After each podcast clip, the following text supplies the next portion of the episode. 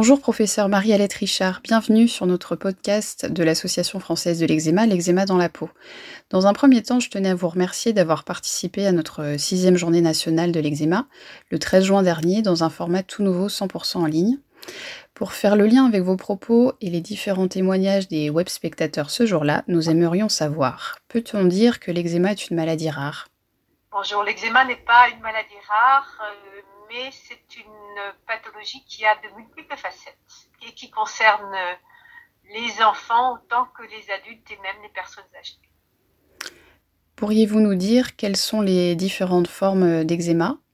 L'eczéma, en fait, c'est ce qu'on appelle, nous, notre jargon médical, un euh, syndrome. C'est-à-dire que le tableau est caractéristique avec des lésions qui sont inflammatoires, rouges, vésiculeuses, des vésicules suintes, et euh, l'eczéma, quand il est vieilli ou quand il a euh, passé sa stade inflammatoire, forme des lésions qui sont beaucoup plus croûteuses et même parfois euh, donnent des fissures ou, éventuellement des zones hyperkératosiques qui sont parfois très douloureuses. on le, en fait, l'identifie dans des tas de circonstances différentes puisqu'il s'agit simplement d'un mode de réaction inflammatoire de la peau. Euh, classiquement, on a d'un côté l'eczéma de contact allergique que tout le monde connaît. C'est par exemple euh, dans le cadre d'une allergie connue euh, au nickel, qui est très fréquente dans la population, je fais une plaque d'eczéma en regard du bouton de mon jean ou éventuellement en regard de boucles d'oreilles fantaisie parce qu'elles contiennent du nickel. C'est une forme d'allergie, donc une réaction d'hypersensibilité à un allergène. De l'autre côté du spectre, on peut avoir des eczémas inflammatoires proches du psoriasis qu'on appelle des eczémas numulaires parce que leur forme rapproche euh, est ronde et se rapproche de ce qu'on voit par exemple dans l'organisation de lésions qui peuvent euh, se faire sous forme arrondi comme en pièces de monnaie. C'est pour ça qu'on dit numulaire. Et comme je vous le disais, ce tableau est assez proche du psoriasis. On a aussi des eczémas, des eczémas qui sont dits variqueux c'est en fait euh, euh, une souffrance de la peau chez des gens qui ont des problèmes de euh, circulation veineuse sanguine, d'insuffisance veineuse aux membres inférieurs, qui peuvent donc se traduire par cet eczéma qui est dit variqueux ou dit de stase. Et à l'autre bout du spectre, vous avez bien entendu la, dermatite atopique ou eczéma constitutionnel, qui est une forme d'eczéma complexe dans sa formation puisqu'il fait euh, agir à la fois des facteurs de l'environnement et des facteurs génétiques dans la survenue des lésions qui peuvent se développer à tout âge. Donc vous le voyez, sur des mêmes lésions cliniques, qui sont celles de euh, lésions qui sont vésiculeuses, qui suintent, inflammatoires, et qui après vont sécher et vont desquamer, ou éventuellement dans les peaux et dans les plantes aller jusqu'à des fissures. On a euh, en fait plusieurs étiologies possibles, plusieurs causes possibles à ce syndrome eczéma euh, qui relève dans la plupart des cas de simples traitements locaux.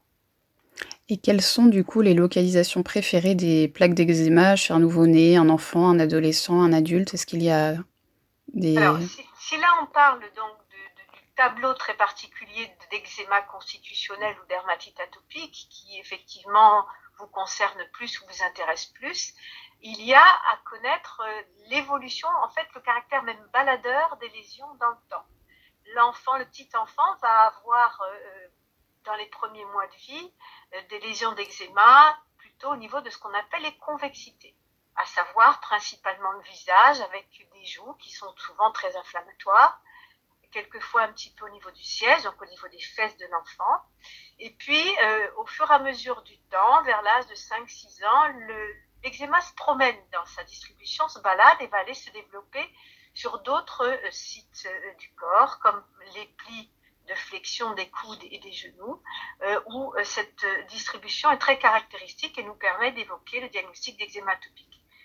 Curieusement encore, plus on grandit, plus on vieillit, plus on mature, là encore, plus l'eczéma va changer d'organisation et distribution.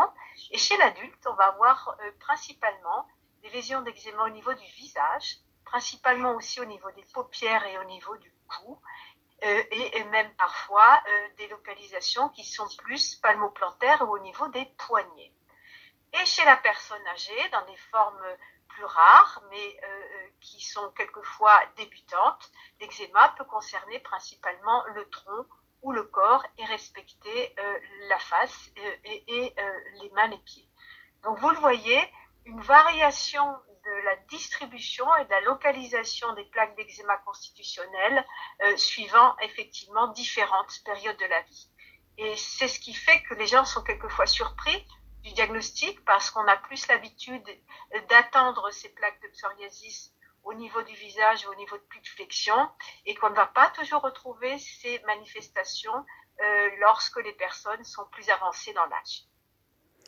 Et du coup, peut-on avoir de l'eczéma sur toutes les parties du corps? Je fais référence à je fais référence à une, euh, à une personne dans la, lors de la journée nationale qui nous parlait de, de plaques d'eczéma dans le conduit auditif.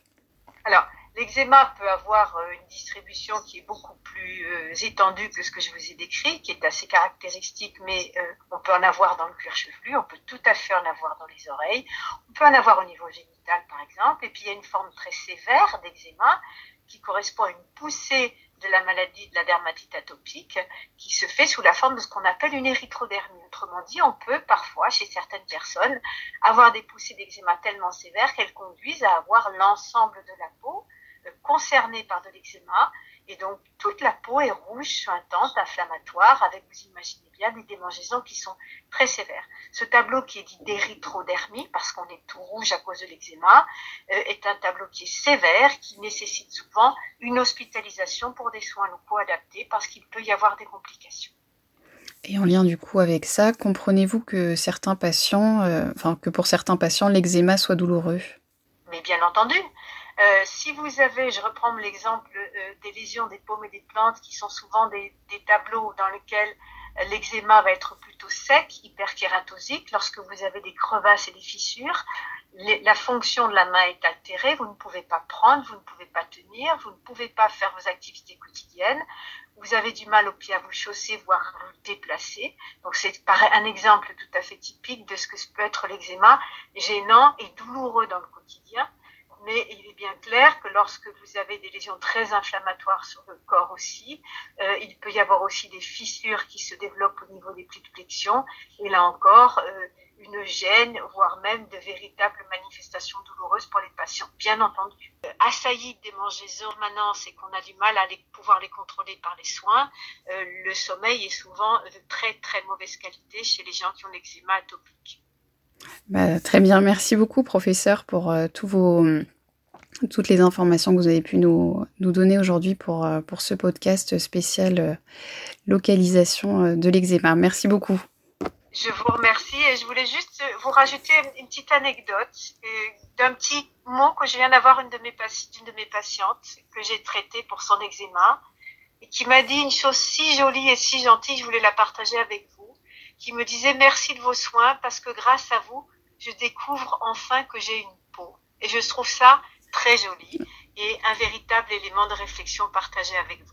Merci. Merci de l'avoir partagé avec nous. Merci beaucoup, professeur. Bonjour à tous, c'est Marine. C'est moi qui vais enchaîner pour la suite de ce podcast. Nous allons maintenant interviewer Marjolaine Herring, qui est membre de l'Association française de l'eczéma, mais également docteur en pharmacie. Nous allons pouvoir lui poser toutes nos questions et ainsi peut-être vous guider à travers ses réponses pour mieux vivre avec la maladie au quotidien.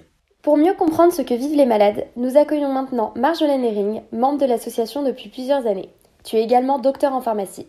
Bonjour Marjolaine, comment vas-tu? Nous voulions parler avec toi de ton quotidien avec l'eczéma atopique. Bonjour, ben, ça va très bien. Euh, alors le quotidien, globalement, le quotidien avec l'eczéma atopique, euh, ça peut être compliqué. Euh, voilà, il faut gérer les, crises, euh, les facteurs déclenchants. Euh, bon, quand on s'informe bien sur sa maladie, sur soi, sur la façon, voilà, les, on trouve des façons de, de, gérer les crises et puis de vivre ça au mieux. Bon, super. Mais qu'est-ce qui, selon toi, est le plus compliqué lorsqu'on souffre justement d'eczéma atopique? Qu'en est-il des démangeaisons? Et que réponds-tu lorsqu'on te dit arrête de te gratter? Alors effectivement, les démangeaisons, ça fait vraiment partie euh, des symptômes les plus euh, les plus problématiques. euh, puisque quand ça, voilà, quand il y a des, des moments où les l'eczéma est, un peu plus fort, euh, ça démange beaucoup, il faut euh, à gérer au quotidien, ça peut être euh, compliqué. Moi, quand j'ai des crises très fortes, ça m'est arrivé de devoir m'isoler quand je suis au travail ou quand je suis avec des gens, devoir m'isoler pour me gratter. Euh, Qu'est-ce que je dis quand on me dit d'arrêter de me gratter euh, Alors en général, euh, je, je, je, le vis assez mal. Je, moi, je, c'est pas bien, mais je m'énerve un peu. C'est vraiment une phrase qui m'énerve. Mais quand j'arrive, voilà, à rester euh, positive, j'essaye d'expliquer aux gens que, ben en fait, je bah, je ne peux pas m'arrêter, ça fait partie, c'est un symptôme de ma maladie et que c'est extrêmement euh, compliqué de ne pas se gratter quand on a l'eczéma. Euh, mais que voilà, je peux m'isoler euh, pour aller me gratter ailleurs. Voilà, j'essaye d'expliquer pour euh, voilà pour pas m'énerver, pour parce que je sais que voilà les gens ne comprennent pas forcément quand on vit pas avec l'eczéma, on on peut pas savoir que que c'est très difficile d'arrêter de se gratter. J'imagine, c'est vrai que c'est toujours compliqué de, de passer au-dessus de cette phrase, surtout quand la plupart des gens ne, ne, connaissent absolument pas la sensation et puis cette maladie de manière générale. Non, j'ai souvent en fait essayé de, de, faire le parallèle. Je dis, bah, par exemple, toi, quand tu te fais piquer par un moustique, euh, bah, qu'est-ce que tu fais? Tu te grattes, tu peux pas t'en empêcher. Et ben voilà, moi, c'est c'est comme ça à peu près tout le temps quand j'ai de l'eczéma. Donc, euh, ça permet aux gens de faire un parallèle et peut-être de comprendre un peu mieux. C'est vrai que c'est une métaphore qu'on qu'on entend souvent et euh, je pense que c'est, euh, c'est, je sais plus, il y a un de nos, un de nos auditeurs, euh, ou je crois que c'était un de nos invités récemment qui nous avait donné cet exemple des piqûres de moustiques et qui avait dit à une personne, imagine que tu as des centaines de piqûres sur le corps, qu'est-ce que tu ressentirais? Et c'est vrai que la personne voilà. tout de suite se dit, ah oui. Comprennent mieux, ouais. ouais. Et ensuite, j'ai une autre question, et justement, c'est encore à, au sujet de ton, de ton eczéma et de ta dermatite euh, atopique. Quelle sensation ressens-tu dans ta peau, justement, quand tu es en crise? Qu'est-ce que tu ressens dans ta peau? Qu'est-ce que ça te fait? Tu parlais des piqûres de moustiques, mais est-ce que, justement, tu peux encore, tu fais le, encore le lien? Moi, c'est, enfin vraiment, j'utilise cette métaphore pour pour les gens. Moi, c'est en fait un peu différent quand même. Moi, quand je vais avoir une crise assez importante, c'est comme si je sentais que ma peau changeait de un peu changé de, de, de texture. Euh, c'est surtout un sentiment, un, une sensation de chaleur euh, assez forte sur la peau, la sensation que la peau devient euh, encore plus poreuse, euh, encore plus fragile et que vraiment ça chauffe, ça commence effectivement à gratter. Et je sens que voilà, quand je gratte, ça commence vraiment à en fait, là, je sens que ma peau est, fragilisée, comme s'il y avait. Euh, bah D'ailleurs, c'est ce qui se passe. En, fait, c'est qu'il y a des, il peut y avoir des petites vésicules d'eau qui vont se former au niveau, au niveau de la peau. Ça la fragilise beaucoup et c'est une sensation pour moi qui est vraiment désagréable de sentir vraiment que ma peau, elle, euh, voilà, elle change. Elle entre en crise, donc elle se fragilise elle devient très comme si elle était voilà poreuse, friable et que voilà si je la touche, euh, ça devient explosif en fait. Et puis ensuite voilà les démangeaisons euh, et puis et puis la, la crise qui arrive quoi. Oui, j'imagine. On ressent un peu tout ça. C'est vrai que c'est une sensation qui revient et qui est assez généralisée pour toutes les personnes euh, qui témoignent pour nous. Et mmh. justement, euh, où est localisé euh, ton eczéma et quelle est selon toi la partie la plus difficile à soigner? Cuir chevelu, conduit auditif par exemple. Quel est toi, entre guillemets, ton eczéma à toi et où est-ce qu'il est localisé? Alors moi, quand j'ai des crises, j'ai pas tout le temps des crises. Enfin, j'ai toujours un petit peu une, pli une petite plaque à droite à gauche. Bon, je, je considère pas que c'est une grosse crise. Quand j'ai vraiment des crises qui qui s'intensifie. Euh, moi, mon problème, c'est que ça peut vraiment très très vite se généraliser à tout le corps. Donc vraiment du cuir chevelu jusqu'aux pieds. Euh, et c'est ça qui est difficile pour moi à traiter parce que quand ça atteint tout le corps, ben c'est voilà, quand il faut appliquer ces corticoïdes partout, c'est très compliqué à, à, contrôler. Et la partie, euh, moi j'ai la chance de pas en avoir dans le conduit auditif, mais euh, moi, quand ça atteint le cuir chevelu, euh, là, c'est très difficile et très long à traiter bah, parce que c'est une zone qui est plus difficile à atteindre. J'utilise des lotions euh, de dermocorticoïdes, mais euh, c'est plus difficile à traiter parce qu'on voit moins, donc euh, bon, on en met un peu partout, mais avec les cheveux, euh, ça peut être très long à faire passer. Et puis aussi, ça fait apparaître euh, des pellicules. Enfin, c'est tout un, aspect très désagréable de, de l'eczéma du cuir chevelu. Oui, c'est un peu comme euh, moi. Je sais que ça me faisait ça quand j'étais plus jeune, et c'est vrai que euh, on a du mal à le soigner, parce qu'on peut pas forcément mettre de crème. Donc c'est vrai que nos les malades qui témoignent en général sont un peu désemparés avec cette forme d'eczéma parce qu'effectivement ils ne savent pas quoi mettre sur leurs cheveux. Ouais, ben en général, c'est vrai. Enfin, en tout cas, voilà, quand on va voir un... les dermatos prescrivent des, des lotions, donc c'est vraiment les équivalents de, de, des crèmes dermocorticoïdes, mais sous forme de liquide, ouais. euh, donc qui permettent d'appliquer vraiment sur tout le cuir chevelu. L'inconvénient, c'est que souvent, c'est des lotions qui sont un peu, à, qui sont à base d'alcool et qui, qui peuvent piquer. Aussi. Ça peut être assez désagréable. Ouais. En tout cas, la seule chose qu'on peut vous conseiller si vous nous écoutez aujourd'hui, c'est justement de, d'en parler avec votre dermatologue et justement de voir avec lui les meilleures solutions, celles qui peuvent être à votre portée. Donc justement. Et pour mmh. finir, si tu avais justement un conseil, une chose que tu aimerais dire à nos auditeurs, si tu avais justement un, comme un leitmotiv, ce qui toi, entre guillemets, t'aide au quotidien à faire la part des choses, peut-être à lâcher prise, qu'est-ce que ce serait?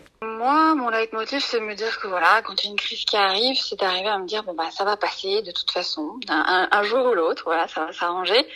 Euh, on sait que je sais que c'est une maladie chronique, moi j'en ai depuis toujours, donc je sais que voilà, ça va, ça vient, ça peut être parfois plus compliqué que d'autres, mais euh, aussi je, au fil au fil des années, je, je comprends que plus je, je connais ma maladie, donc l'eczéma en général, donc je m'informe, je voilà, j'écoute ce que me disent les les dermatos, voilà, grâce à l'association aussi, on a beaucoup d'informations sur ce que c'est que la maladie, comment la traiter, et puis donc ça, ça donne vraiment déjà des, des outils pour la vivre au mieux, pour éviter les facteurs de crise, euh, voilà, vraiment connaître sa maladie et pour vivre avec. Et puis aussi euh, bah, se connaître soi, c'est-à-dire euh, savoir euh, ce qui ce qui peut déclencher nos crises chez nous, puisque c'est très variable d'un patient à l'autre. Il n'y a pas de voilà, il y a, a, pas de, de, schéma global pour qui marche pour tout le monde. Donc il faut vraiment aussi apprendre à se connaître, savoir ce qui nous stresse, savoir si le stress provoque de l'eczéma, savoir ce qui nous fait du bien. Voilà, est-ce que euh, faire du yoga, aller voir un psy, euh, voilà, tout, tout ce qui peut vraiment nous, nous aider à nous sentir mieux avec la maladie, puisque ben on vit avec. Donc euh, la meilleure chose à faire, c'est vraiment de s'armer de, de, plein d'outils pour vivre avec euh, au mieux. Et, euh, et puis je pense que plus on connaît, eh ben plus on va pouvoir espacer les crises, les faire passer plus rapidement et être de moins en moins gêné par la maladie. Et je suis euh, tout à fait d'accord. En tout cas, je te remercie sincèrement et Stéphanie, je pense, te remerciera également pour ce témoignage. C'était Stéphanie et Marine de l'Association française de l'eczéma. Nous vous donnons rendez-vous dans deux semaines pour un nouvel épisode spécial eczéma atopique. D'ici là, prenez soin de vous, de vos proches et faites-nous parvenir également vos témoignages sur nos pages Facebook et Instagram. Merci beaucoup.